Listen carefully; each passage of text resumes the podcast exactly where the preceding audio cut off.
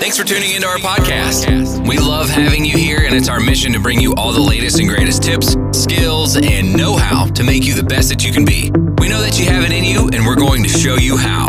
Now, now, let's get started.